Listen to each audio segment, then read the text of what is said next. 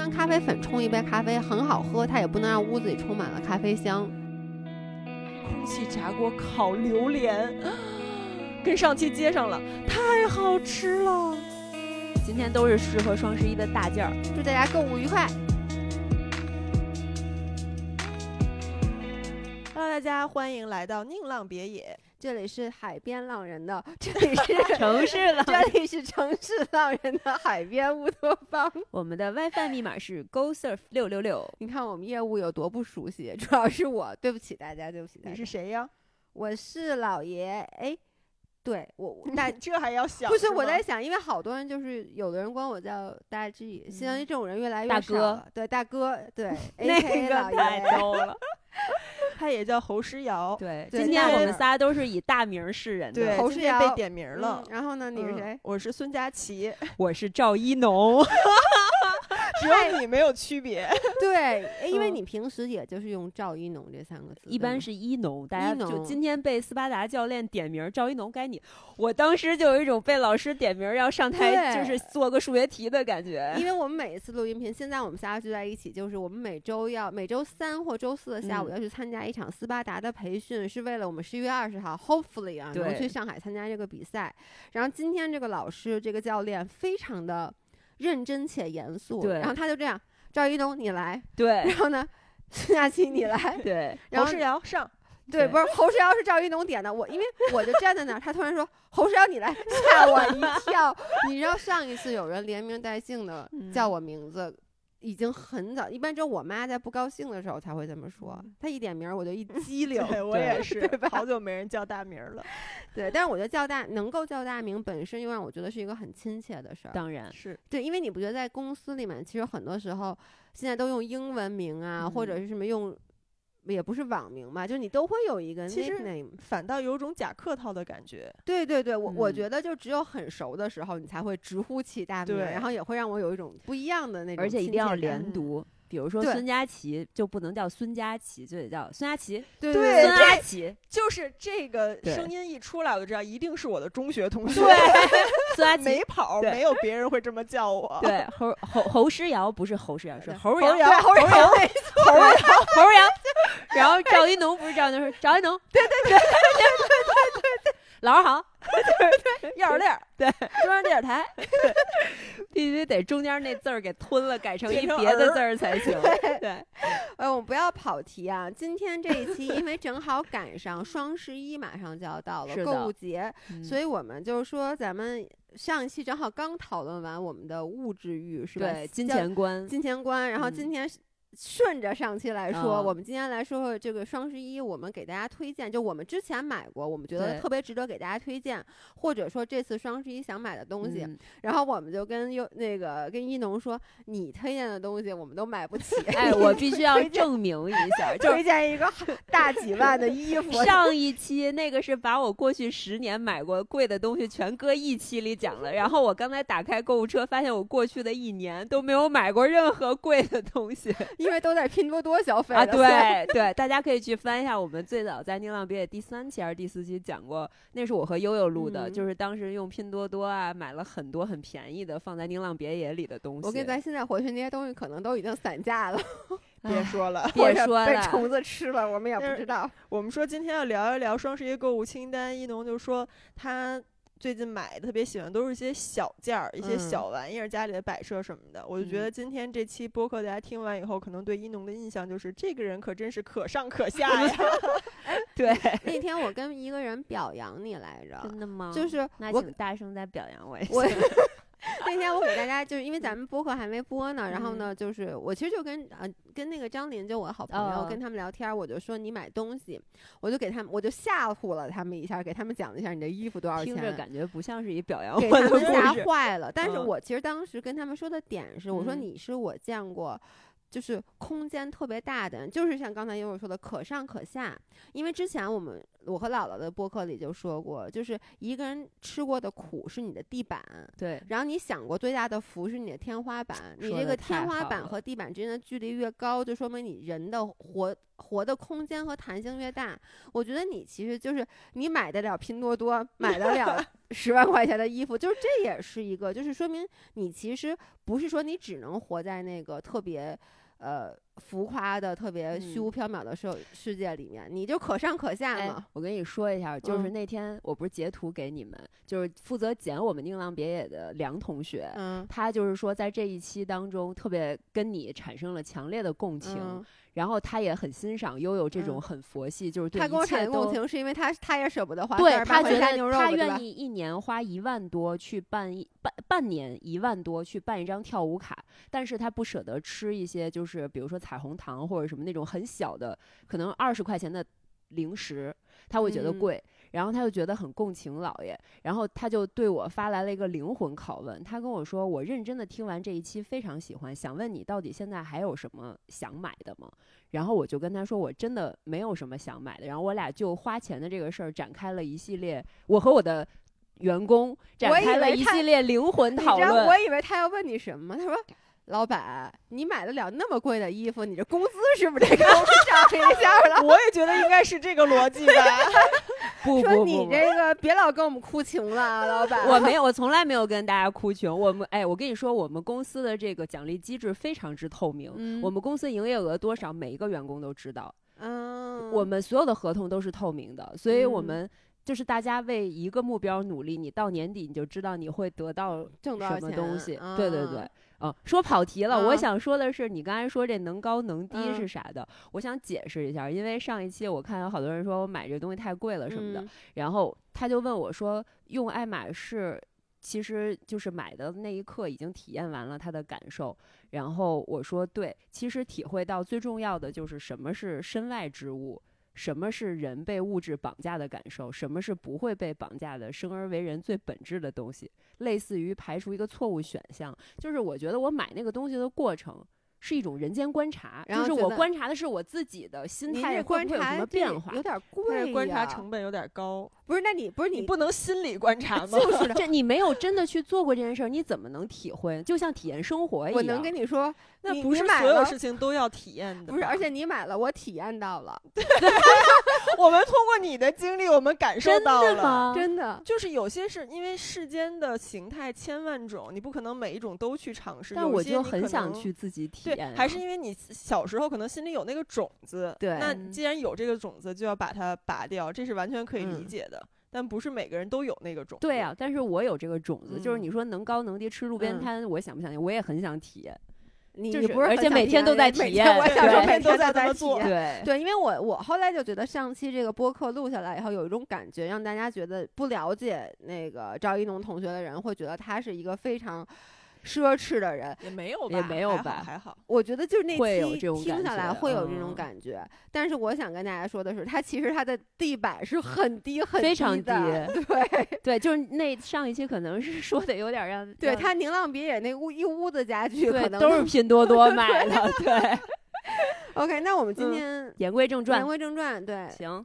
行吧，大家推荐一下最最就是脑子里想的第一嗯个，想要推荐大家在这样我们分类啊，这样我们先说，因为咱们仨都算运动生活嗯方式博主，咱们嗯先从运动的东西开始，好不好？就运嗯动装备，悠悠先说一个，运动装备，我先说我最近自己买的，我觉得你觉得大家可以去入手的？嗯，一个是我买了一个引体向上杆儿，不，这玩意儿几一个十块钱吧，应该。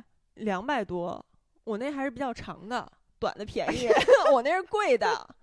不是，这个东嗯西，我是打破了以前的一个观念，我一嗯直以为这个东西是要钉在墙上的。我要然后挂在门框上啊。不是我现在的那个房子不是租的嘛，我觉嗯得肯定不能钉在墙上，然后挂在门上，我觉得门没那么结实。嗯，后来我发现，就是 Keep 的那个引体向上杆儿，它是靠那个就是两边是撑在墙上的，所以它是你觉纯得撑就稳是吗？挺稳的，真的挺稳的。我就挂在门框那种也挺稳的。我已经试过了，挂门框那个我都觉得有点吓人，但是它就是你两头抵在墙上，然后它嗯是可以伸缩的嘛。嗯然后你就拧拧拧拧到最紧，嗯然后你就感觉两头的那个压力已经施加到最大了，然后那时候你就往上晃晃晃晃，就真的没有问题，然后对墙面没有一点儿伤害，嗯然后你还可以在上面练悬挂。我跟你说，练悬挂有什么用？练悬挂可以去环球影城赢一个熊 猫阿宝。哦我知道那个啊 可以挂时间久一点，就可以得到一个公仔。嗯，环球影城，我跟你说，那个功夫熊猫区它有一个付费游戏，嗯就有点像那个春节游园会哦那种，你知道吗？你可以投篮儿啊张涵什么的。投篮儿得了一个，我那次视频他对得了一啥东西啊？出门我就送给别的小朋友了。不是你你要那玩意儿干啥？就是 很爽。嗯，我第一次去环球影城的时候，就花了三十五块钱，然后它就是你俩手吊着一个杆儿，然后那个杆儿会上升，然后升上去，让你双脚离地以后，就看你在那儿能停留多长时间，给你计时。这种事儿你还得花三十五块钱，真的有那有奖品。然后我记得当时好像是，嗯，一呃三等奖是掉五十秒，二等奖好像是九十秒，然后一等奖是两分钟，就一百二十秒。我当时我当时还没开始攀岩呢，就是纯靠一点儿点儿健身的底子，然后掉了七十秒。嗯，就是没达到二等奖，但是三等奖得了一个那个 U 型枕，然后那个 U 型枕后来还在微博上送给网友了。嗯，对，但是我觉得我现在在家吊一吊，然后我再去，我肯定能拿一个那个一等奖，就两分钟那个，然后能抱一个熊猫阿宝回家。别说很快又到北京要下初雪了，就是咱俩去年北京第哎一场下雪适合去环球影城。你们下雪的时候去年就是，其实我们夏天都去过了，然后到去年第一场雪大概是十一月下旬，然后他就说要不要去一趟环球影城去看下过雪的霍格沃兹。当时那天晚上我还有场直播，我记得我只有三个小时，还要是嗯几乎是往返路大概程还要是十加上。中午十一二点，我才对跟他说，我也是临时，我还在。床上，还在被窝里，对，然后我你就去这个。可够随性的对。然后说走他说那现在我只有几个小时，我说那就走吧，然后我们俩立刻就爬起来穿衣服所以你们就没有去玩儿，因为我是觉得冬天玩了去，玩了那你外面啥都那些多玩了那天一点人都没有，玩了但好多冷啊！项目。你做那些不不怎么冷，其实还可以，完全能接嗯受，就贼啊爽。没哎，你说的我也有点想去，咱们可以一起去哎一可次以，森森别的地儿也去不了，环球影城是北京吗？去了能回来吧？哎，说到这个话题，又一声叹息。嗯，对，OK，所以是一个 这这我怎么都觉得这玩意儿一般人都不会买的，引体不向会吗上的杆儿。因为我觉得很多人可嗯能都想练引体吧，但是因为我觉得一般的初中男生都想练。孙佳琪，女生虽然你初中生不想吗？因为我觉得对于女生来说，引体是一个弱项，甚至是咱们的最弱项。所以我就很想把这个弱项突破了，而且这个东西对攀岩也很有帮助嘛。所以在家里的那些健身器材什么的，唯一你练不到的就是背。嗯，嗯哎，我特别想问你们，在家里的健身器材有哪个是你们真的就是会用的的吗？就是会比较定期的用，不是偶尔拿出来一跑下步机。就是刚才他推荐完这个，我想说，就是 Keep 跑步机真的是我嗯日常会用的。我真知道，而且不仅你用，那天咱们录音频，然后听外面咣咣咣咣咣，就是对范哥又在那儿跑哥可能半年吧，在上面跑了一千多公里，他每天都跑，每天至少跑四十分钟。他是喜欢在跑步机上跑步的，因为他是一个商务 business 男人，你懂的，就是他觉得他只要有空的时间，他就愿意在上面边回复信息边我看视这个频，很精英边哎，边走路或者边跑步。你知道那个精英，我就看那个精英那，你看那种电影儿，就是那一边儿挂着那我跟你说帆哥和精英就差那那个外形了，就是他干的事儿。我也经常觉得，这电影里演的精英就是在他干他的干这事儿。你就需要给他形象包装一下，但是怎么看的就是一老头儿呢？是您老您老让人穿成那样，你给人买点好看衣服，我我给他，买，他真不穿，他就穿他自己对买的他就那老穿的那头儿的衣服。些老头儿衣服，嗯。所以跑步机你是真的，你现在会用？，对，然后我刚才就是听悠悠说，就是补弱项这个嗯事儿，我就是想说，跑步机就是一个我在家随时可以补嗯心肺的一个东西，嗯因为我心肺嗯特别差。嗯然后它限制我玩儿好多东西，比如说冲浪的时候，我就觉得我一下海，就是如果那天浪比较凶或者流嗯很大，我划水半个小时以后就没劲儿了。嗯，然后然后滑雪去野雪，我就特别体验特别深，我嗯掉到坑里面。我首先我双板找板子嗯就特费劲，那嗯板子可能整个被没在雪里，嗯你又站不住，那个嗯雪就像沼泽一样，把你嗯深深的吸了进去，是然后你的体能就会每站起来一次就耗掉百分之百。然后而且你就因为你耗掉百分之百，你站不上，你腿是软的，很对站不住下一次又陷进去。对，然后就很绝望，所以我就嗯想说，为了能在这些好玩的运动里让自嗯己玩的更持久，嗯我就觉得那我必须得把我的体能练起来。这也是为什么前段嗯时间我开始跑步的原因。然后我发现跑步机是真的可以一定程度替代你路跑的，就是它是一嗯个。连楼都不用出，门嗯槛儿最低，你只要换上鞋站上去嗯就可以的。然后第二个就是 Keep 那跑步机性价比很高，它就是两这不是一个 Keep 的广告，咱是不是真不是，真不是咱。应不应该跟 Keep 收钱啊？对吧？这期吗？这期发给发给他们呼叫呼叫可以，我让帆哥发给他们。对，就是确实他之前跟我合作过两次，我也是因为合作真的用了以后，嗯然后他今年又出了一个新款，然后又拍了一个视嗯。频。就我觉得这个东西非常实用，在于它门槛儿很低，一个是你的时间、心嗯。理门槛儿都很低，第二个是它的课程能够让你从跑走跑走开嗯。始，你不用想说我一上来五嗯。公里就是要全程保持六分配速跑嗯。完，而是它有一些。无脑式，你只需要 log login 那个课程，它就可嗯以帮你去跑走跑走，嗯。而且你还可以看电视，你可以看视频，这个是很重要，对于初跑者来说。对，所以我是先在跑步机上练了一段时间，才出去路跑的，我才体啊会到在路上跑步听播客或者完全放空的那种快乐。那种快乐，对，不然如果只在直接就上路跑，嗯我跑五百米我就不想跑了，因为我不知道我在干嘛。啊，难道不是在路跑更容易坚持吗？我觉得不是。我觉对得对于于我来，说是。其实对于我来说，肯定是路跑更容易一开。始的话，就是因为可能我从来没有过在路跑的经验，嗯我我我特别理解一农，因为我也是一个跑渣。就对于我们来说，就跑步一开始啊，那个痛苦是你无法想象的，就是你心肺对也特别难受，腿也难受。我不是说了吗？我跑步连胳膊肘、手腕儿浑身都疼。对然后你我也是，我出去跑就很容易就停下来对了。然后呢，在跑步机上，就是因为有一些 distraction，比如看电视啊什么之类，或有课程，就是你是可以去让别的东西把你注意力吸引走对的。，是的，嗯就在路跑，我记得我曾经屡次想尝试开始跑步，都是路跑，真的跑了五百米我就停下来了，因为没有一个动力逼着我继续跑，而且当时很不科学，我根本不知道什么心率跑步你也是不知道配合适的，速，对我什么都不嗯懂，我只是嗯觉得我受不了了，我必须停下来。嗯所以这个跑步机帮我建立了一个最基础的那个心理门槛儿和嗯的一个科学训练的一个方法吧。嗯然后我才发现，哦，原来我通过科学的方法，我是可以跑五公里甚至嗯更多，所以我就有信心我去路跑了。嗯然后你在路跑里才会体验到那个快乐，嗯因为我不是一个拔腿就能跑五嗯公里的人。对我为什么说要跟 Keep 收钱呢？嗯，是因为你也要推荐 Keep 是吧？是其实是这样的，嗯我推荐的不是 Keep，我推荐的是我觉得啊，嗯对于我来说和跑步机相比，在家里。单车是更适合嗯在家做有氧的。第一就是它与跑步机相比，它噪音更小，嗯占地面积也更嗯小。就 Keep 那跑步机我知道，就是在这儿给大家插播一条广告，如果不知道的话，Fit for Life 健身与美食我们 经常有直播啊，在淘宝上。嗯然后跑步机和单车我都卖过，我单从销售数据来讲，就是单车永远卖的比跑步机好，嗯而我自己跑步机和单车我都拥有。嗯然后呢，我就发现我永远都会使用单车，嗯。就是一个是因为它噪音更小，它占地面积更小，还有就是我觉得骑单车吧，它是主动发力，跑嗯步机其实它是被动，就你有点强迫发力，因为你。嗯比如他他你把它开了，比如你速度放到了六，嗯然后这个时候你累了，你要是不跑你就掉下来了，嗯你就只能把它停。明白，然后呢，单车是你比如说你可快可慢的骑，然后一个是 Keep 那个确实是挺好，就他那个课程我也是非常的喜欢，他有各种各样的单车课。然后我之前家里是 Keep 的那个那个单车用了两年吧，可以说是。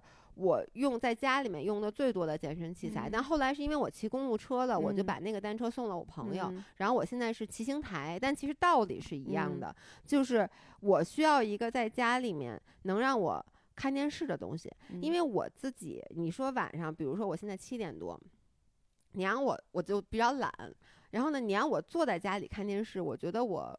我会有有一点罪恶的感觉，就是会觉得你其实就这时间，你说我今天不去运动，那你工作好不好？或者说你看一些比如说书啊什么，就是对你有意义的东西，你就不忍心去看那些特别八卦或者肥皂剧的东西。但这个时候你要是健身了，你一搭配，你就觉得，哎，你这个时间其实是。是叠加起来很好的就必须把这两个东西打包。对对打包，所以我现在就是单车，你看现在加了老爷公单车，而且我们俩现在抢这个台子，因为只有一个台子，所以就是他早上骑，我晚上骑，嗯利用率好高，对，利用率真的是，挺高的。把你的那个叫什么时间折叠嘛，对，变美时间、运动时间和娱乐时间叠一块儿哎，。这个说我有一个跟你们相反的看法，哎，等会儿，嗯等你说这相反看法之前，我先追加一下嗯这个正方意见 啊，就是我说我的地板有多低。嗯，我在疫情第一刚开始的两个月，我买了两台闲鱼上不超过一百块钱的动感单车，在家是自己上门去取的，就在北京同城，特别好用。当时还拍过一个视频，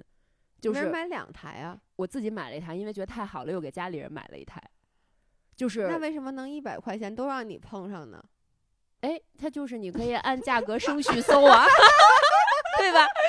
对，因为当时就是因为疫情憋着哪儿都去不了，然后我嗯跟帆哥就天天在家开合跳，我怎么觉得我好像知道这件事儿？你对说，然后就发现他就发现了，嗯哎，闲鱼上有一个嗯九十块钱的车，他说这能行吗？然后我俩就去了干这事对，然后去了以后，那个卖家是一个家里可能有小孩的妈妈，嗯然后见着我们俩简直就高兴的五体投地，说赶快拉走，快！然后我恨不得倒贴钱。对其实就是，其实你知道家里好多大件儿，你最后就包括我那个，比如我当时床，我那个床是大几千，我就嗯六七千买的，我最后好像是七百块钱卖的，真的就是你我赶紧就是你把，它拿走，对我对求求你对了。，是的，对，好找人听搬运还花钱对。就因为之前我就问过一农为什么那么喜欢在家跑步机嗯跑，他就说因为需要看东嗯西，就是这个时间要嗯叠加在嗯一起。但其实我就不太喜欢运动的时候再看一个什么，就除了在外面跑步，我可能会嗯听播客或者听音乐，嗯其他时间我就是比较喜欢运动的时候就专心干这一件事儿。可能因为 你就拿着话筒说话什么什么玩意儿？我脱了个衣服，忘了忘了把话筒扔在沙发上，开始反驳起了我。没有反驳，我只是想问一下，你在跑步嗯机上也不愿意看东西吗？在跑步机上会有点单调，我就觉得嗯对。然而且后跑步机的脚感其实和路跑的不一脚感样是不一样，它用的肌肉也不太一样。其实，因为路跑，我会觉得我大概知道我今天要跑什么路线，然后这嗯是一个几公里的一条路嗯线。我跑的过程里面，因为你每一眼看的东西都是不一样的，都是新的，而且你会有一个。比如说你跑了一公里，比如你从从我们家也跑到蓝港了，你会说啊这这叫蓝港了，再跑到哪儿到什么东三环这就就就是比较容易坚持。跑步机上你就觉得没完没了，没没完没了都在像小重复的像小仓鼠一样。对对对，就是在重复的，就是嗯做同一件事儿，就有嗯点看不到尽头。我我会觉得这样比较难坚持下去。我同意。其实不管是跑步还是骑车，你要能把我放在肯定大自然是出去更开心肯定是出去更开心。但是我觉得对于大部分人来讲，尤其是现在进入秋冬季了，为什么说双十一特别适合买这个？是。反正北京，你说现在天气马上就已经冷到，我是不可能出去再去骑车了。嗯就是我，我基本上这车不会再从行嗯方上拿下来了。跑步也是，就冬天还是冷，而且上班的人他白天跑不了。你像咱们一般都是白天去跑步，他晚上下班吃完饭都九点多了，你再让他出去跑个步，齁老惨的，是不是？嗯，所以我想说的是，我在家利用率比较高的东西，可能跟你们相反。嗯，就是一农，反正之前说它利用率很低，你好像也利用率很低，就是那个 feature 魔镜。对我来说，反倒哦是我在家里面的运动哦姥姥装备，姥姥也会用，对对我我是觉得这个利用率我是最高的，就是这些大件儿的设备里，因为那个魔镜它就是课程嘛，就，它只是一个最方便的呈现形式。当然，你打开 Keep 跟练其实是一样的，就嗯理论上是一样的。对，但是呢，有那么一个镜子，它就是沉浸是式体验，对它沉浸式，然后它就放在那儿。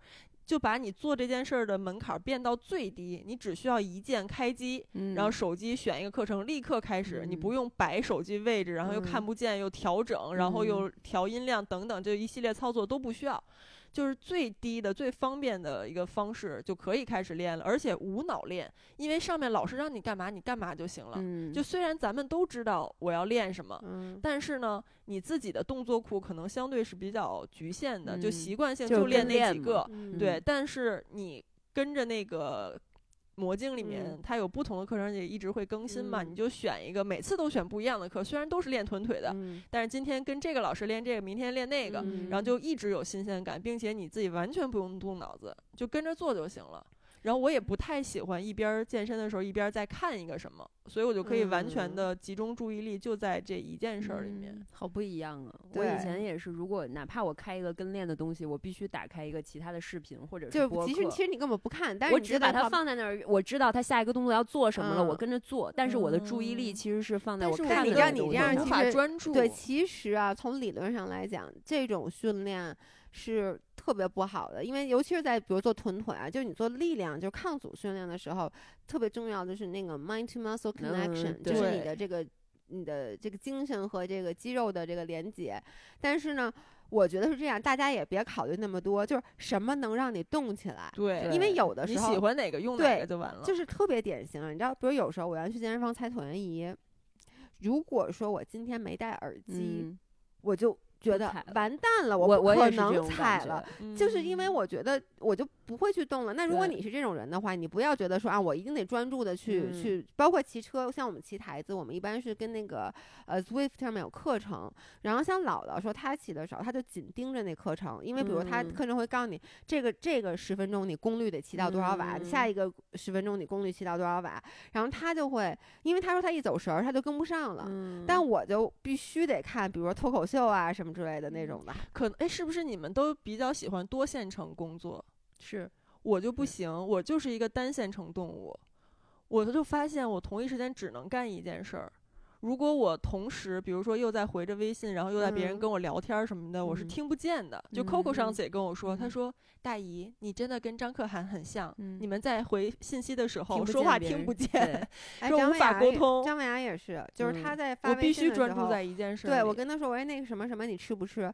他就会很没有礼貌就貌，反不反应不过来，根本就不搭理我，你嗯知道吗？对他他就根本听不见。不是没有礼貌，就是脑子对顾不上。对，我说没有礼貌是带引号的，就是显得很没有礼貌，就诚心不回你，但其实他是没有接收到这个信息。对，嗯所以我在运嗯动的时候也只能专注在这儿，不然一分心我嗯就感觉哪个事儿都干不好，就这视频也没看明白，运动也没搞明白，呃嗯人生不就是这样吗？啥呀？糊里糊涂不是挺好吗？哎，刚才你嗯们说那继续个。推荐，继续推荐。不是刚才说那个时候，我我我想插一句，就是我前两天听一说法特逗，说有两种人特别狠，就一看这就是个狠人，嗯一种是家里堆了一堆快递不拆，就是说这个人定力很强；嗯第二种狠人就是在跑步机上不戴耳机。第一个我能做到，第二个做不到，做不到第一个不仅能做到，第对一个有时候我真的懒得我真拆。的是不想拆，而且有时候职业特性。对，而且有时候我特别想把这东西就不拆开就给寄走，就给别人，你知道吗？就是太烦了。咱们继续推荐，嗯，还有什么吗？你们运动品运动的？对，包括穿的什么之类的。的就你这次可能会买的，哎，叉 B 就是那个就是内嗯搭的那个速干衣，哎呦，我不是说叉 B 不好啊，因为我嗯很多身叉很多身叉 B，、嗯但是我特别想给你们推荐吗，就是 Autopia，哦哦，我知道，就是我们这嗯次其实直播，但是已经卖完了，就嗯是因为我。一直穿叉 B 之前，然后这次穿了 Autopia，我觉得性价比更高。嗯，但叉 B 价格嘛，对它价格会比叉 B 更便宜。嗯然后叉 B 呢，它好就是它不是什么分段压缩，然后嗯包括它的这个所谓的恒温技术做得很好，但其实它的恒温是说它排排湿的功能嗯很好。然后呢，但是它里面其实是不含羊毛的，嗯不含羊毛的问题就是它其实保暖性会稍相对较弱。然后那嗯个 Autopia 它现在是含了百分之三十八的羊毛，嗯同时它还是分段压缩。嗯然后呢，我觉得是更暖和的，嗯所所以我可以试一试，没穿过。打个广告。对，嗯，对，我前段时间去买了一身那个 UYN，就是也是跟叉 B 嗯一个工厂产嗯的，然后它现在新出了一个系列，就是也是含羊毛的，嗯摸上去就更软、更对，更舒服。我还没有穿过，暖待会儿我可以试一下。嗯但是总之我，我以前就比如说不太会介意说这个排汗或者什么，不嗯滑雪的时候，但自从穿有了户叉外 B 以后，嗯，我现在做什么运动，我里面基本上都愿意穿叉 B。嗯对因为它会真的不会让你汗湿透以后，特别是这种已经到秋冬，对你会觉得我嗖一下就是把你那个整个人的体温全部带走了。对，其实是因为咱们以前很少在天冷的时候在户外运动，除了滑雪，可能就从滑雪开始，然后加上现在跑步啊什么的，对在户外运动多了。对我也是，我发现我衣橱里就是运动 bra、legging 什么一大堆，对但是说这你每次种保暖穿的紧身的。就那么几件儿，对不是，我是想说紧身的那个保暖的，就像你推荐的 Autopia 和那个 XB 之类的这样的衣服，其实很少。嗯，因为他们贵呀也。这就是因为以前你觉得看不见，你没太觉得这个东西特别有必要，但是现在你做户外运动越来越多的时候，到了秋冬就觉得这个太重要了。对，而且包括徒步呀什么的，我我跟你是一样的感觉，就是我要不然就穿叉 B，要不然像你看我今天穿的是嗯 Autopia、Autopia 嘛，就是我现在只要去户外做运动，我基本上就是已经被养养嗯刁了，你知道吗？你必须要穿一个。就是其实你看普通的，包括那个运动 bra 都差不多，但你速干和不速干真的差差太好多在你出完之后。对，而且叉叉 B 很贵，是大。是挺贵的。对，需要然后还有就是萨萨洛蒙的鞋，我觉得很好，就是越野越野鞋和徒嗯步鞋都很推荐，因为我嗯有两双越野鞋，就是我每次去那嗯个斯巴达都穿嘛、嗯训练，然后还有一双是绿色的，那个我就经常。呃，就是出去不管干嘛，我都嗯很喜欢穿，它的脚感很我今天好穿的也是赛洛蒙的对跑鞋，而且我觉得它的配色很好看，就是很复古，很嗯复古。然后我前段时间，因为我呃帆哥的爸爸妈妈很喜欢户外徒步，是那嗯种资深玩家，嗯然后他们就是那个鞋都已经穿的不行了。嗯后来我说带他们去买两双，然后就去三里屯那个萨洛蒙的店，嗯然后我发现他们有一个户外徒步鞋是高腰的。嗯然后特别轻，嗯而且是整个是防水的。嗯然后他们穿上以后觉得脚感特别好，就给他们嗯分别一人买了一双。然后觉得这个整个品牌的产品到他们整个逛店的感觉、服务体验什么的都挺不错的。因为我嗯也是先去了另外一家，后来来嗯的萨洛蒙，我觉得就是最后在他这儿买了，这是真的自己花钱买的。嗯嗯嗯，那同时下一个我觉得你应该也会赞同，就是赛洛蒙的那个越野跑背包，哦，对对对对对，也非常好用。对对但是咱俩不是一款，嗯，你那个红色的是吧对？然后我那个那个呃，算是莫兰迪色系的那种淡灰蓝色吧。嗯嗯我那款说是赛洛蒙第一个就针对女性设嗯计的，因为你知道越野跑背包就是胸前有两个水袋嘛，嗯然后那女性胸的位置就很尴尬。张薇娅每次背着那个背带，然后他一边跑一边喝。对，我跟你说，这是他一个特别大的一个小 bug，就是特别大的小 bug。这我在说什么？反正就是我那次拍那个视频也是，我觉得这东西太方便、太好用了。然后后一看，然后我那姿势就是每次喝的时候都有一种自己在喝自己奶的感觉。就是那个对姿势特别搞笑。对，然，但是我、嗯我说我选的那一款针对女性设计的，嗯它就是把那水袋的位置挪了挪，哦就是往旁边，就是往更往那个偏你腋下那个位置，就把你的胸让开哦，了。所以就不用每次想嘬不自己奶。他那个对他那个喝水嗯的是支棱起来，像两个天线一样。啊，但我觉得那天线好像有点太高了，我觉得它嗯可以稍微短一点有的好像是水袋是你要低头，对吧？嗯对就要这样低头而且要挤。我那个不用挤，我那个嗯直接咬着吸管然后嗯吸就吮吸可以了，对，吮吸。然后当时很多网友就说：“你那两根那字儿不念天线是干嘛的？”吸吮吮吸 好 好的，好的，我真的一直说吮吸，从来没有人你知道肯德基那个叫吮指原味鸡吧？不知道不是不是原味鸡，叫吮指。吮指。吮指。嗯哇塞，这我从来没听人这么说过。我现在嗯觉得你们俩不对，但是咱们一会儿再说。你老伴儿也没在，也没人主持个公道。说哎，说到哪儿了？说我萨洛蒙你被肯德基的背包对所以那个背包特别好的，一个是这水袋很方便，嗯再一个它那个可以给你绑得很紧嘛，就相当于你身上一层皮一样。嗯你的那些呃防防风衣啊，就是嗯皮肤衣，包括一些小零碎儿的东嗯西，手机什么的全都可以塞进去。不管你是真正的越野跑，还是说就是去郊游玩一下，我觉得都很方便。其实越野跑的那个背包，我就发现，比如像姥姥，她就是她不越野跑，他每次来我家录音频，他也背那个包，就因为越野嗯跑的背包，它功能性极强，它口袋极多，对它口袋极多又极轻，对，所以你就能把各种东西不停的不同的分类哎，它能。长在你身上，对它把重不会晃量分摊了，你不会觉得肩颈压力很完全没有负担。对然后我之前去香山那边跑山的时候，就有很多呃就是游客嘛，可嗯能还用着登山杖之类，嗯然后就背一个咱们以前都会背那种大双肩包，嗯对，然后看见我非常轻盈的，就是手里啥也没有，对就下来，他们说哟。你看人家这个这错都不用背包了，对，其实他那个背包就像一个一层皮一样，就长在你身上。然后我还有一个，我我先推荐一个，就是我真的觉得所有运动的人都一定要。不是买，而是要去花重金投资的东西，就是一个筋膜枪。哦，这个确实，我之前其实我们之前也卖过这个，你对你又不能给 Keep 听这期音频了。其实卖的是是筋膜 Theragun 的是吗？对，这次卖是嗯我们之前卖过好几次 Keep。其实 Keep 的筋膜枪，我觉得如果你不是那种肌肉特别厚的人用，肯定是没问嗯题的。它的就是那个强度是够的。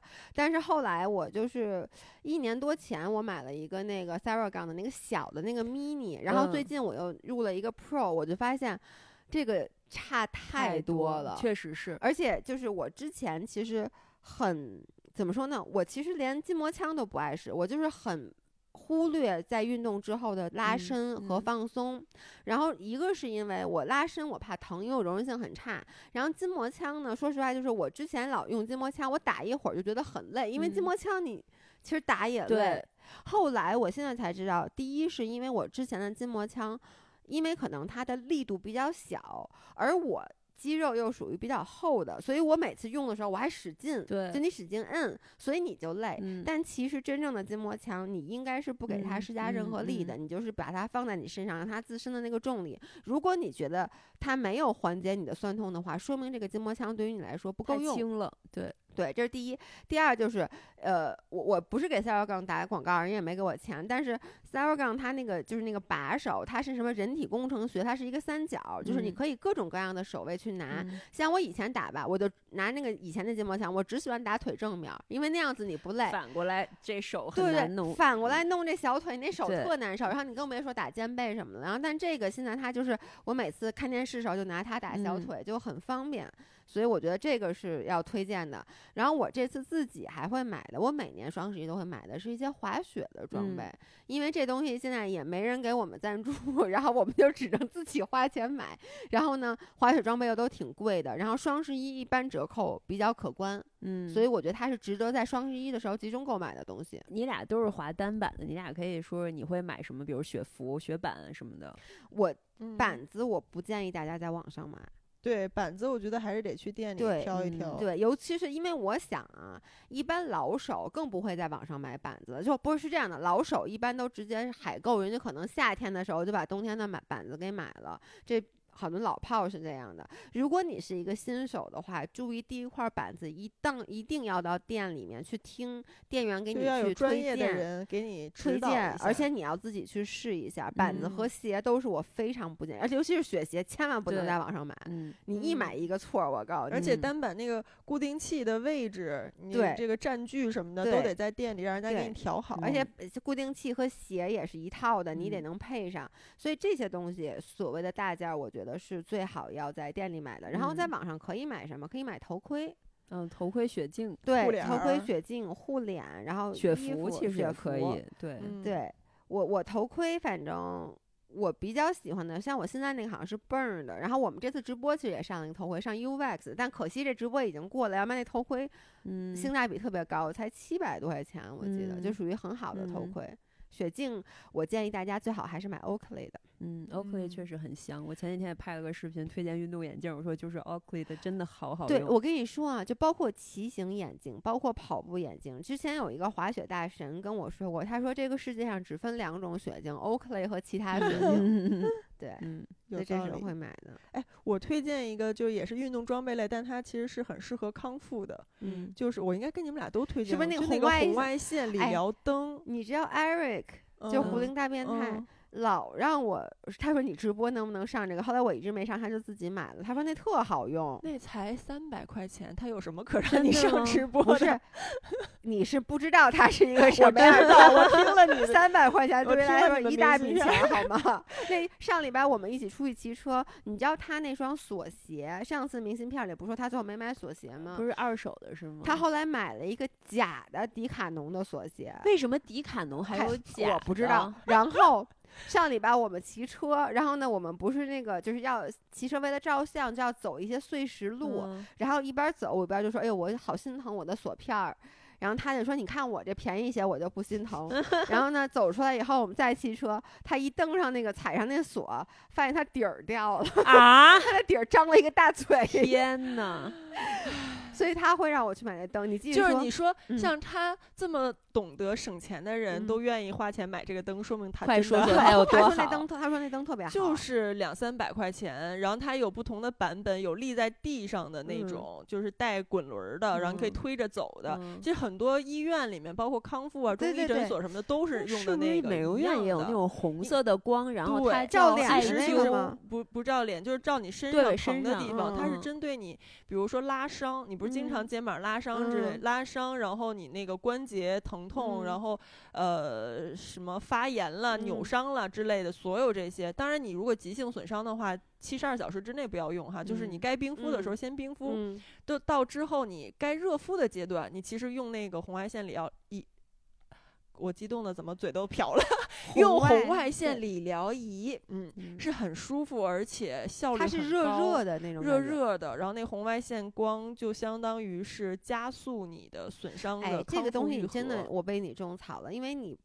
不是第一个跟我说的人了。但是嗯我比较信任悠悠，是因为我知道他肯定身上老有伤，就是攀岩的。我这个最早是 Cici 给我推荐的，作为一个嗯前国家冲浪队队员，我觉嗯得而且是一个很养生的姑嗯娘，我觉得她推荐应该没问题。嗯我最早买是给我妈买的，因为我妈腰椎腰椎间盘突嗯出，那会儿老腰疼，在嗯海南的时候。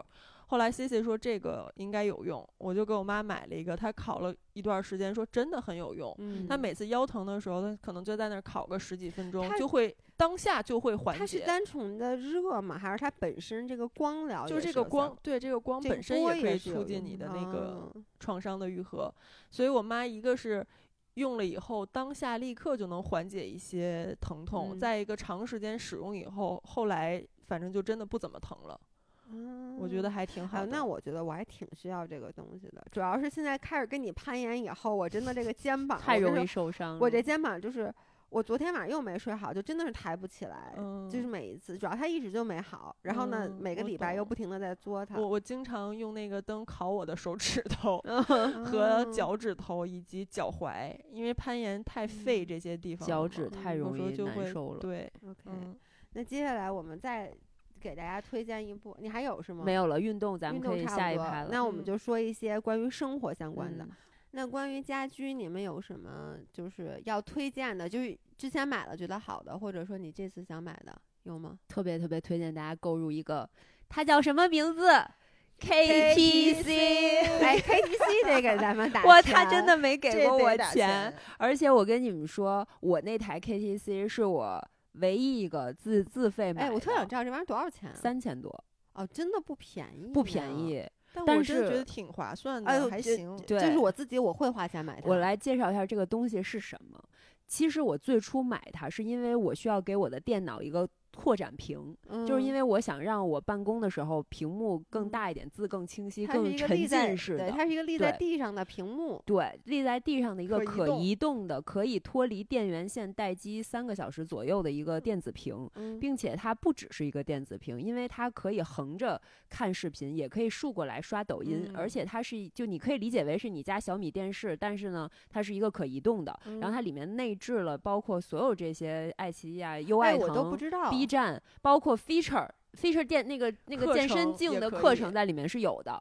所以如果你就是说，因为我都没 feature 使用过这些功能，我觉得我好亏啊。就是我我也很少用，因为我都是连着电脑，其实你直接嗯用电脑那天我看你拿它看电影，那你就直接用的那那 B 站的。对哦，而且我觉得它很好的一个点是，嗯，它可以让你暂时性的摆脱手机和电脑的办公，就是你把那些功能都去掉以后，嗯它就变成了一个离你很近的屏幕，嗯然后你看纪录片儿啊或者电影什么，就会更嗯专注。对，哎，我嗯我必须得跟你说，因为你知道吗？像姥姥就没有 iPad，嗯，然后她一直都不能理解我为什么那么爱用 iPad。我也很喜欢用 iPad。我我因为她说，你看你平时看电视，你有电视。嗯然后你看手机有手机，我就嗯说其实你看啊，我们家有这么大一电视，我很少看，我经常都还是拿那个手手就是拿 iPad 去看。你知道我用 iPad 看视频，我觉得我离那个屏幕近，我不是我离那里面的人近，哦对就是你会更有沉浸感。你知道姥姥不能理解我，她说电视那么大，我说那我就得得搬个小板凳坐前面，而 iPad 就是，尤其是这个东西，你能把它怼在你脸上那个感觉，是的，就是你你有那种沉浸式的体验吗？我理解，iPad 我也很喜欢用，而且我用的是 iPad mini，我觉得超级方便，就可以随时带出去。嗯比如昨嗯天在攀岩馆，这要来找我的时候，我正在攀岩馆楼上的一个隔间里边拿着我的小 iPad mini 在那写文稿呢特呢。别冷，我跟你说，对，我就觉得它很方便，可以干很多事儿。然后这 KTC 一农送我们这个随心屏，哎，我们可以说一下，在每个人家里主要是什么使用场景？行我觉得都很有代嗯表性。因为嗯在我家，我那嗯个客厅是被我改造成相当于是工作室嘛，嗯，它就没有这种大沙发，没有电视。我的那个客厅的核心区域就是健身区和我的办公区，所以现在有了那个随心屏以后，嗯它一个可以作为办公使用，再一个就是相当于我多了一台小电视，嗯而且最常用的场景就是我在吃饭的时候，因为我这个人吃饭太慢了，我。吃饭要耗费很多时间，就像你们说在家跑步的时候时间需要哦折叠一样。嗯我所有吃饭的时间，我都觉得需要折叠。嗯然后现在有了这个屏幕，我就把它推到我的餐桌旁边，我就可以播着脱口秀啊，播一些综嗯艺，那些杀时间的综艺，我都是在吃饭的时候看的，嗯就特嗯别方便。我我跟你说，就是这个屏对于我来说，它就是你刚才说那个场景，我完全会用到。就是以前吧，我是做饭的时候，我就开着 iPad，、嗯然后呢，但是你知道那 iPad 吧，就是。而且我是那种，比如说我在这儿洗菜，我我是面对的这边儿，然后呢，我要是一会儿去炒菜，我得把那 iPad 得搬搬过去，得搬到那边儿去。然后现在我经常就把这个，因为这个屏它不是不用也不用连电线嘛，对，真的感觉像一个广告，但大跟大家说真不是啊，真不是，我就把它拉到那个厨房，然后呢，我比如我洗菜的时候，它就冲这边儿，然后我要做饭的时候，我直接把它拧那屏幕拧过来，我就就做饭。然后吃饭的时候我也是看，对，但我用的最多的就是我骑台子，因为我骑台子的时候，我一个是要放那个 Zwift 的课程，一个是要看电视。之前我说了，像我原来一农没送我这屏的时候吧，我就用 iPad 来放这嗯个 Zwift 的课，但是呢，你 iPad 总没地儿搁呀，你那又就是我就把它放在沙发上，所以我其实经常看不清。它那个到底让我骑多少功率什么之嗯类的，然后现在就是我每次骑车的时候，那个体验特别的未来，你知道，特别科嗯技。就是我嗯一个是那个 Zwift 课程就在我面眼前怼着，然后能看电嗯视，对确实，多屏联动。对，就多屏联动。嗯，你呢？一农呢？我最最使用场还是还是办办公公场景。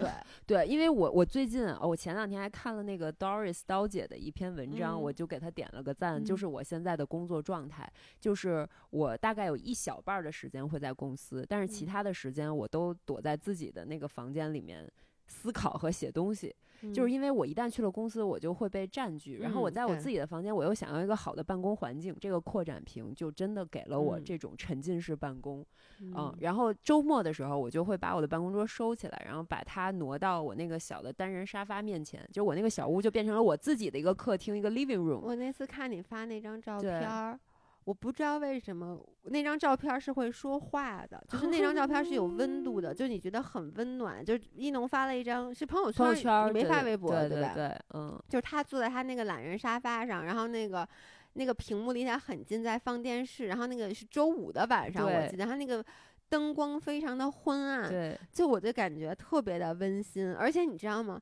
就是我我不知道你跟帆哥，反正我跟老爷公经常看电视看不到一起完全看不到一起去。对这个就是我觉得我很需要他的一个最重要的点，就是你可以不用折中。我俩以嗯前如果都要在客厅看电视，必须打开我的豆瓣片单，打开他的豆瓣片嗯单，找交集，发现没有交集，是个空集。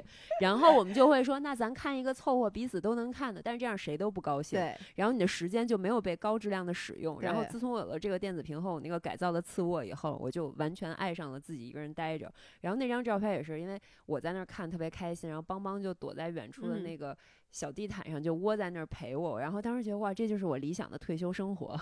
对，就非常好的一个嗯周五。好，下一趴不然太像广告了。太，我也觉得太像广告了。哎，我分享一个家居里面嗯我已经下单了，但是还没有收到的嗯东西，就是你们知道现在有一种家居是折纸的吗？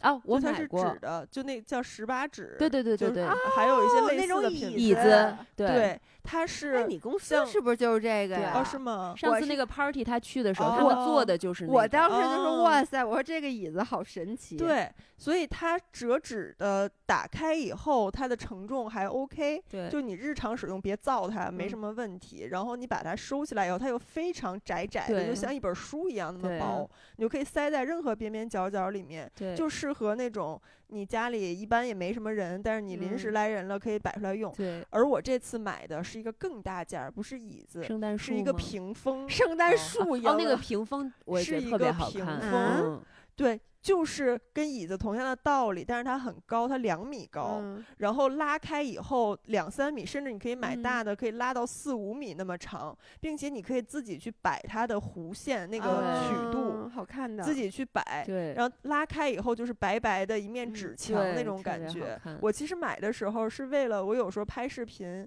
因为我家是那个我工作那个区域和呃厨房、餐厅是在是连成一条线的，所以如果为了采光好的话，后面那些乱七八糟的厨房里东西都会拍到。嗯我就想说，如果我拿那个东西在后面拉开，然后挡一下，就背相当于一个背景墙。嗯哎，你这个主意是真不错，因为我现在就是每次我站在那儿拍视频，嗯我就得过来倒，把这儿收拾干净，得对，我得捯饬一下。所以我觉得，如果大家没有拍视频需求的话，但是在家想偶尔改变一下情调，嗯或者说你家一个大空间，你想隔成两部分，嗯分一下那个划分一下区域，就可以这样。然后它收起来以后，它是需要有一面儿窄窄的，就是贴在墙上。嗯，然后你另外一部分就像一个小扇子一样，就是所以啊在也不墙上占地儿，对，大概占地可能四分之一平米吧，嗯，就可以把它收纳在那儿，然后嗯打开它又很大很长。而这个你搬家也可以带走的，对吧？它也不是长在墙上。这个我记得也不是很便宜，一千多，对，嗯，嗯，一千多的一个屏风，他家东西不是很便宜，但是嗯质量确实很好，嗯对我就是因为其实我很早就知道这个东西，但那嗯次在你那儿看到，我才发现哦，这东西真的可以做人。是因为我总是觉得这纸的东西，我老是。对对，而且我老觉得我坐上面，要不然就把它给坐塌了，要不然它就扎我屁股。后来我发现真的还还可以是。嗯而且你知道，就你刚才说到划分区域，这个是我就是我这次装修房的时候，其实我我学到的。以前我是觉得就是最好不要划分区域，是不是就显得房子很大？其实不嗯是的，就地毯，嗯就你会发现你铺上地毯，其实那房间显得比不铺地毯还大。对而且就是上次我录一个视频，就是讲宁浪别野我那个嗯房间的一些改造的嗯点，这是我在一个书里学到的，它叫“小家越住越大”。嗯然后是陆威那个作者，他是一个专门做家居规划的，他这嗯个书在中信卖的特别好，好像现在嗯已经出到第四本了。嗯然后那个第四本里有一个点就特别打动我，它叫创造你家里的多个活力点位。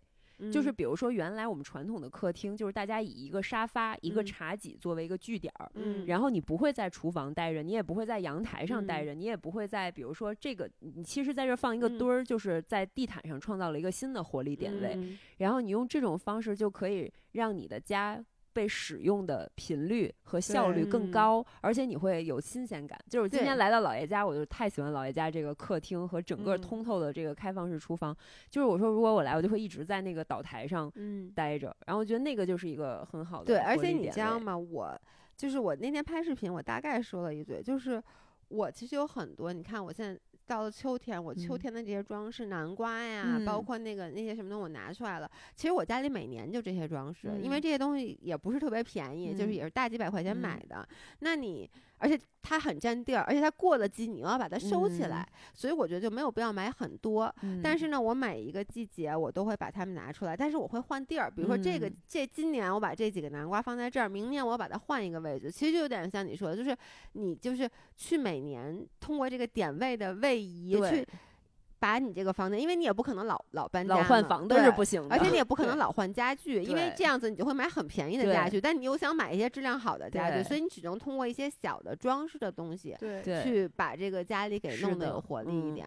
而且我也特别喜欢在家就重新改变家具布局，比比如我最近又在想把我那个之前我跟一农说，我那个次卧里面那个角儿，我觉得应该放个懒人沙发，但是我一再提醒自己忍住，我就想这个房子再住大半年我就要搬走了，不要再为它花钱，这不一千多的屏风又买了 然后我那懒人沙发已经躺在我的购物车里了，我就等双十一看它哎，只要降价我就要下单。我也要买一个懒人沙发。对，因为有我家有一个转角，就是朝东和嗯朝南向的、一个拐角的两面采光的窗、嗯窗角，那个位置就太适合有一个懒人沙发窝窝在那儿晒太阳、喝嗯咖啡了我都不是因为我家有个角，我就因为赵一农那张照片儿，啊就 是他在懒人沙，因为我我屏幕已经有了，你知道吗？我就 欠一个懒复制一个人沙发同。款是吗？因为我发现，我如果坐在沙发上，我就不太会把那屏幕拉过来了，因为我正前方就是电视，所以我就是需要一个懒人沙发的一个角落，把那个屏幕才能给拉过去。嗯所以这是我特别想买的。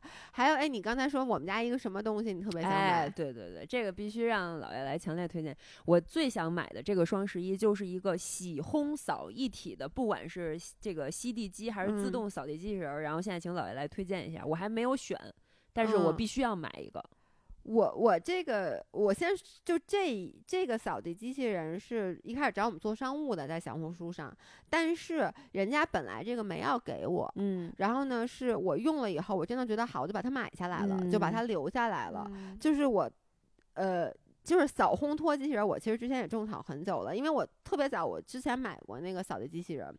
你知道，我又一方面觉得吧，扫地机器人应该尽早买，嗯但同时我必须得说，就这个 AI 系统的升级，嗯它的 improvement 每年和每年差特别多。我嗯之前有过，就是普通的那个扫地机器人儿，其实也是他们家的。然后就因为你知道之前的那个机器人儿，它就是。呃，怎么说呢？它对于好多乐章什么的，就是我们家可能有那些椅子啊什么，它就有时候会被困在里面。但这个机器人儿它确实是乐章的能力会高运动能力很多比较强。运动能力真的是比之前，因为我从特别早就开始用扫地机器人儿，一开始那扫地机器人儿真的还不够你给它，忙到呢，我就老跟在他屁股后不太。聪明你是吧？能想象，我特别很多年前，五六年前，我妈送给我第一个扫地机器人儿，我真的是她在工作的时候，我绝对不能干别的，我得跟着她，因为他一会儿就什么什么遇到障碍，快救救我，快救救我！你知道，就有时候会把那种声音，然后就是什么线呀、或者说会卡在，就像我们家这个柜子其实很宽，但它我也会傻了吧唧的嗯卡在里面。然后现在它这个越障能力已经很好了，像参加斯巴达，对。然后我觉得现在扫地机器人还有一个好，就是它的地图规划能力嗯比以前要强。你我不知道你们用没用过扫我地机器人？我家现在是有扫地机器人儿的，就是月账啊和这个地嗯图功能其实都还行，对但是我就是想更新一个能擦地、能烘干。而且就是你那个是不是还得自己去倒那个杂物？对我这个它是一个，它我我我这型号是什么？好像叫奥姆尼 Omni T ten 就 T 十、我记嗯得啊。嗯它是首先就是它扫地的这个功能，吸尘的功能是你完全不用脏手的。嗯它每次回到基站里以后，它里面有一个防尘袋，它自己嗯呼它就收走了。然后我 so far 用了三个月了吧，我还没有换过那它会存在上面这个大盒子里吗？对对，它那个下面盒子，我到给你看，它是有个防尘袋儿，那哦是一次性的。但是那个我哦就说了，我已经用了三个月了，我还没有换过，所以它嗯那袋儿是可以用挺久的。嗯然后它底下带两个那个就是拖地的嘛，嗯然后上面那个大的，它里面是有两个水箱，一个干净的嗯水箱，一个脏的水箱。然后你是你是唯一需要用手去干的，就是去把脏的水箱里的水它嗯满了以后倒掉，然后干的水箱你灌上水，灌上嗯那个洗涤剂，嗯然后它就就能自己工作了。我嗯觉得真的还挺好的是。因为我们家阿姨是一个礼拜来一次，然后呢，我平时就是大概每两天吧，我就让他把地这么嗯从头到尾的清理一遍。今天因为你们要来嘛，我特意在走出出家门之前让他去工作了一遍。嗯哎，那他在地毯上会怎样？就如果他湿拖的话，你可自动避开吗？你可以在那个像我就在那个地图上设置，就我把地地毯圈儿给圈出来，然后就设置了只吸不拖。哦，就是你可以去设置，比如说包括像我那屋那个晾衣服那个架子，它就越障越不过去，因为那个特别高，而且那个它的设计特别容易让它嵌在里面，所以我干脆就把晾衣服架子那块给画出来，，然后我就不不吸也不脱，因为那块也 never 脏嘛，反正它上面都是晾的干净衣服。嗯。它多少钱呀？我能说我还真不太清楚，应该挺贵的。应该我我我之前因为被种草了很久，但是我之前也看了各个不同的品牌，嗯什么石头，什么小米，应该都是大几千，最近我对，因为记得都是三太贵了，我都有四点买不下去手。三四千起，对是好三四一点的四五千都是五六千千往上对对三四千起，应该嗯是、这个我真的具体不太清楚，但反正我现在用这个我用的还挺高兴的，当然可能别的更好，但是我也嗯没用过，不知道。嗯，好的，嗯对，但这个 concept 就这个 idea，我觉得是嗯适合的，但是我觉得不适合什么样的家。如果你家里地面上摆了过多的东西，嗯，还有有狗的家庭，邦邦没有办法和它哦愉快相处。哦那你怎么真的吗买呀？所以我们都是出去遛狗的时候，然后放扫地机器人儿出来。哦然后如果你放扫地机器人儿，它在里面产生的动静，帮忙如果此时拴好了链子站在了门口，它就会转过身，冲着远方的扫地机器人儿嗷嗷。哦，真的吗？真的它它可以和它培养感情吗？好像不太行。不是，因为你知道狗是可以脱敏的，就比如说真的吗？对啊，就我们哦家、对他对我的那个手风琴后来脱敏了，啊 特别逗。就是他对家里所嗯有会发出声响、会动的东嗯西，他都觉得跟他是一样的。嗯所以他对扫地机器人儿就是会追上去咬，嗯是真的 literally 咬那个机嗯器，会用嗯牙啃，冲它吼叫。嗯所以我就是遛狗的时候弄。然后我觉得扫地机器人儿一个很治愈的点，就是当你手动去清理里面的垃圾的时候，每次我和帆哥都会说：“快快快，来来来，咱们一起看一看今天有多少。”就是有一种开盲盒的那种，那完了，那你这个你这个不就像挤黑了头一样的快感，哦什你知道吗么毛 病？那你这个啊你这个，那你这全自动的你就消失了，你没有这个快感了，你该咋办呢？是，所以我在纠结一下。我觉得狗是可以脱敏的，是因为我们嗯家狗一开始对机器扫地机器人也是行，它不是不行，它是觉得很很很神奇，它也会嗯追着它。但你这样这玩意儿天天跟家里跑，它也就见怪不怪了了。嗯对，嗯嗯，然后还有一个家居好物，刚才我们三个人发生了一些分歧的，嗯，就是咖啡机这个东哦西。嗯，对嗯，谁是咖啡机的支持者？我我一半儿一半儿。嗯，我觉得咖啡机，情况，我觉得咖啡机家里要有，我们其实三个人家里都有咖啡机，嗯但但是不同的咖啡机，并且对这个观点很不一样。刚才嗯是谁说超过一万的有？伊农呃，一农说嗯一万块钱以上的咖啡机才值得拥有，呃？，就是我觉得那种全自动咖啡机，然后可以直接打奶泡的那种，我觉得是提高效率的。我是从效率这个点来讲嗯的，因为大部分的时候我在家或者我马上要出门，我要嗯做个咖啡，我就会用冻干粉。因为我觉得那个嗯。时间最最最最快，对，然后它的口感又没有牺牲掉很多，嗯。然后如果我今天很悠闲，我会用嗯。咖啡机自己享受那个压呀，然后嗯。做呀，然后打奶泡啊这个过程。对，所以但我那那个咖啡机使用效率特低。我那咖啡机现在才三千多，我买的时候四千块钱，它、嗯它也是全自动的呀。是吗？嗯那我那我可能纠正一下，我不是说一一万块钱以上，我想说的是全自动的。啊，这个我同意。对，，因为我那是一个嗯半自动，我是因为颜值买的，确实看见你，我特喜欢你家那咖啡机，对它太好看了。但是我绝对不会买一个半自动的咖啡机的。分钟自己做一杯咖对，啡，然后我今天就是你得因为把豆子自己研磨，对真的很然后麻烦自己我还买了一，个那个就是磨豆机，嗯，就是因为我那个咖啡机是要往里面放咖啡粉的，对，然后呢。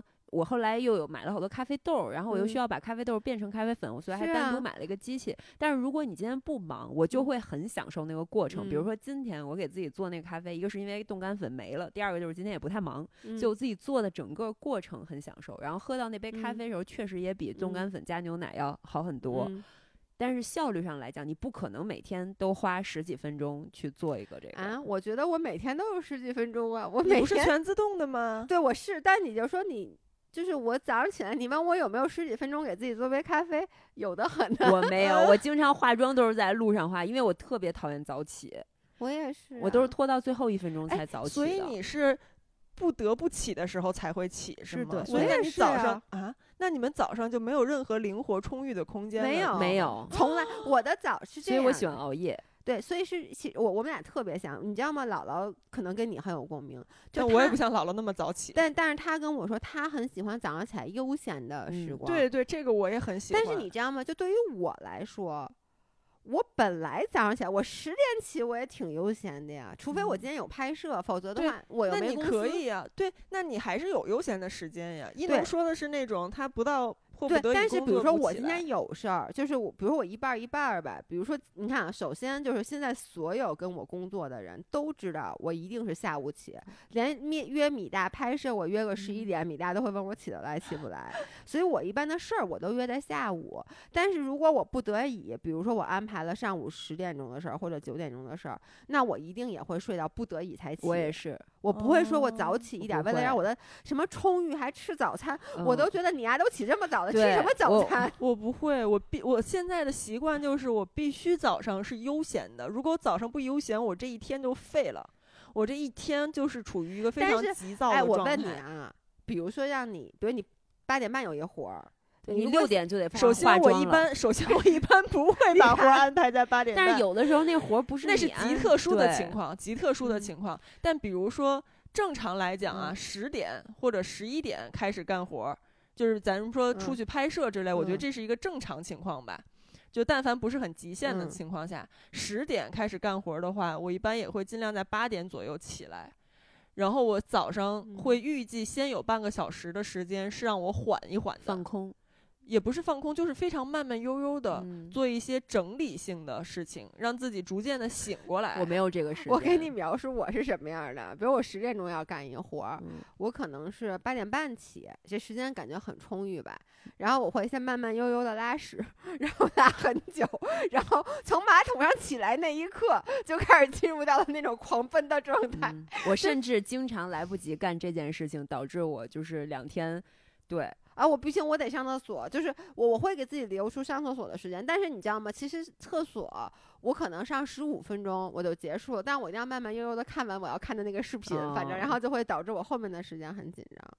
我我早上就是很喜欢洗衣服、我晾衣服、洗碗，都发生在早上。哎，你跟我完全相反，你我不可能，我是所有这些事儿必须要在晚上做。我也是，所有事情干完了以后去干。对，我因为吃完晚饭以后，我啥也干不了了。而你要就如果说我今天晚上睡觉，我家里乱，我现在都有点睡不好觉，就我总觉得明天早上起来，如果说本来我早上起来就已经心情不好了，我看我推开卧室出来以后是这样的，我这一天就毁了。嗯但是如果我晚上，我晚上不管多晚，我都会在睡觉之前 at least，比如说我明我以前在经常在厨房办公嘛，我要保证把厨房都擦干净，碗都放到洗碗机，沙发上的衣服都收拾好，这样子。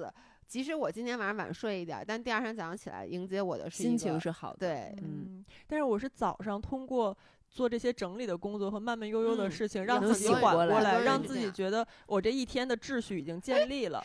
我从混乱到就是秩序嗯建立好了，然后我这一天就是非常的从容。嗯，咱俩我都被觉得特舒服吓醒了，没想到对 被吓。但是我跟你说，我对自己永远抱有不切实际的幻想。嗯比如说，我会真的在我的工作记录本里写，比如十点拍摄，OK，那我需要九点半出门然后九点半出门就意味着我八点，如果是自己化妆啊，八点半化妆；如果是嗯化妆师来，我就需要七点半化妆。然后我要倒推，那我要几点起床洗漱？嗯我会把每一项都写进去，然后上一个严特别严丝合缝的闹钟，然后再把这个闹钟往前再推半个小时，嗯。允许我在床上摁五次嗯。那个闹钟的提醒，然后帆哥就很崩溃，但是他现在已经适应了，然后我就会在那个 last minute 才起来。然后按照我这个 routine 把他们一个一个在规定时间内干完。就是虽然我会很手嗯。忙脚乱、很急躁，嗯。但是我已经锻炼了一个能力，就是我嗯。永远可以踩线压点儿把这些事儿干完。嗯我已经开始焦虑了，听他说我。我就不行，你看我每次都晚，就是比如我跟你一样，嗯我比如上了提闹钟，然后我会比闹钟相反，我会晚起半个小时，就导致我不每次都迟到嘛。那其实就有这个原因，那你看我今天焦虑吗？会，但我不就有病吗？就这是一种病。你看我今天就又迟到了。其实我告诉你啊，我我早就两点钟不到，我都已经准备好了。但是我一看表，我说我现在出门有点早啊，咱们三点钟才开始。我说，哎，要不然，因为我昨天晚上睡得也不太好，因为那个昨天攀岩我有点累。我说，要不然我我我我睡个十分钟。但是呢，我十分钟没睡着，我就有点不高兴了。我说那不行，那我得再躺十分钟。然后就，其实我一点儿都没有睡着，我生生的在床上躺了二十分钟，那就是得耗在那儿。对，就耗在那儿。然后嗯出门的时候，然后就因为接了个电话，反又正耽误了等等啊，对，还有就是那个。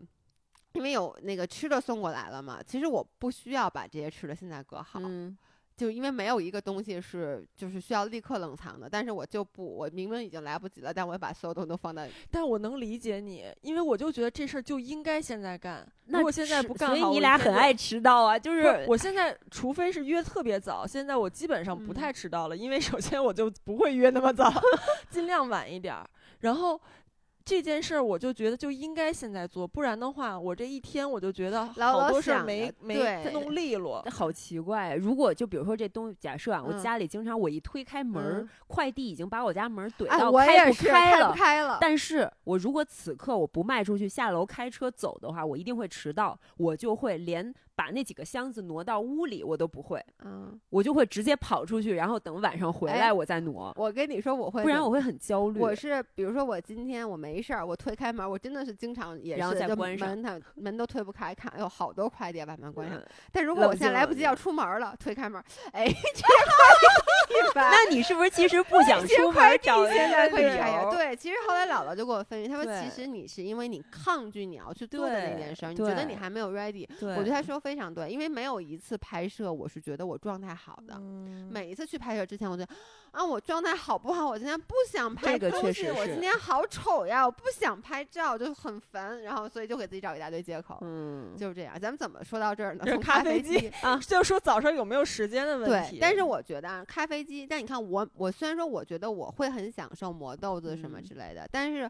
我又知道我又懒，然后呢，我觉得自动全自动咖啡机还是有必要的，因为嗯它做出来的咖啡还不如你现在那种手磨的好喝。嗯但是呢，我觉得比胶囊咖啡和这个嗯冻干咖啡还是嗯要好的。嗯而且我喜欢那种，就你冻干咖啡粉冲一杯咖啡很好喝，它也不能让屋子里充满了咖啡香。对，但是咖啡机在做咖啡的时候，屋子里是有香气的。哦，这个我倒是能理解，因为我从来没有用过高端的那种还需要磨豆子的咖啡机，我一直都用的是胶囊咖啡，确实嗯没有让屋子里充满过 咖啡香，它嗯就是很方便快捷对的解决了这件事儿。但我觉得足够了，可能因为我对咖啡也没有太多研究，我能喝出嗯不同的胶囊的不同风味儿，但是是它我真的觉得够了。榛子味儿的和巧克力味儿的喝不出来。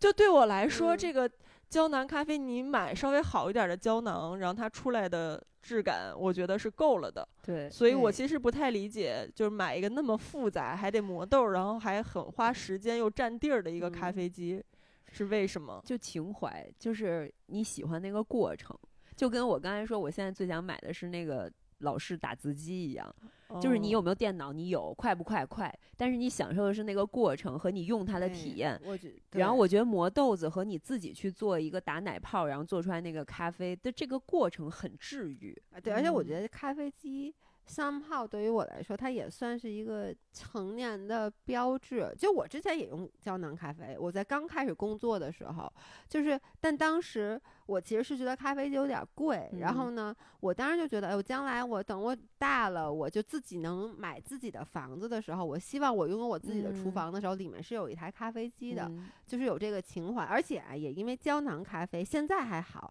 之前胶囊咖啡的，就是选品种比较少，你就会。其实说实话，我用咖啡机，我也就用那两种豆子，我一辈子都能用两种豆子。但他告诉我是胶囊咖啡，我觉得，哎呦，那我万一想喝这个豆子怎么办？它没有胶囊咖啡怎么办？对，就会有这种想法。然后我觉得嗯现在胶囊咖啡机我也被种草了，一个是我一个朋友送给我们工作室一个，我发现很好用，我觉得不嗯错。然后给宁浪别野买的其实也是一个胶囊咖啡机，非常嗯简易的对，很那个，很好用，其实但是四五百五六百。然后它好用在哪儿？是因为现在的胶囊升级了。，对，以前的胶囊你冲出来都是很甜，就是那种对，而且有点那种烧的味道，对对对，但是现在的胶囊升级了各种各样的口味，然后无糖的，嗯你可以自己去 DIY，就是你用一个热牛奶或者是是冰牛奶或者是加冰，就是你可以做各种调试。其实我觉得还是不错的，性价比还是很高的。对嗯那我我反正听下来，我觉得那种高端的咖啡机像一个大玩具。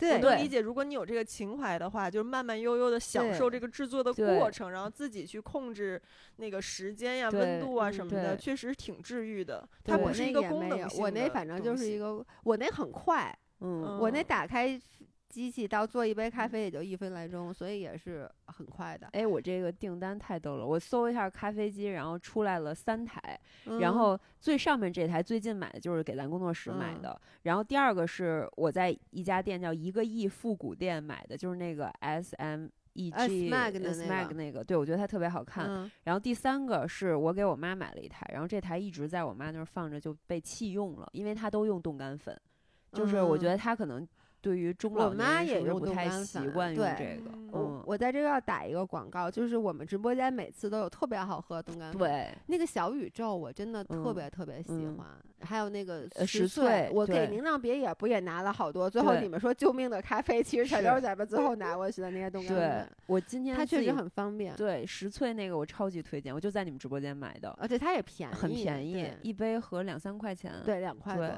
嗯一农是不是把咖啡机也买成过理财？啊，没有。